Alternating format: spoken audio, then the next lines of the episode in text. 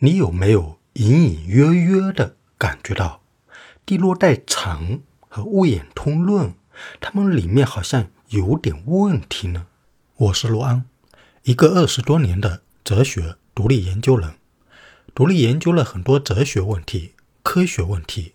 还专门研究了万物的共同规律。很多人听过王东岳的物演通论，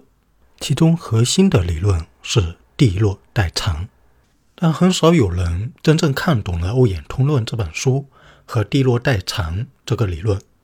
更少人能够发现这个理论里面的一些逻辑漏洞和潜在的错误。地落代偿呢是一个悲观的理论，它跟物理学上的热寂是同出一辙的，他们的结论都是人类必然灭亡。他们的演绎法、逻辑推理基础呢，也都是物理学上的熵增定律，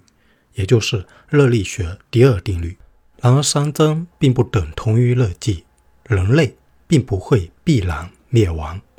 地落代偿这个理论里面有很多常人难以发现的逻辑漏洞，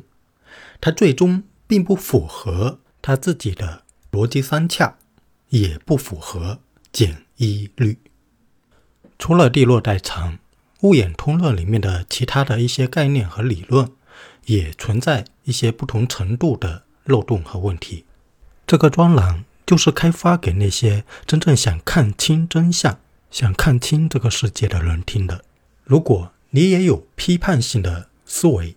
怀疑的精神，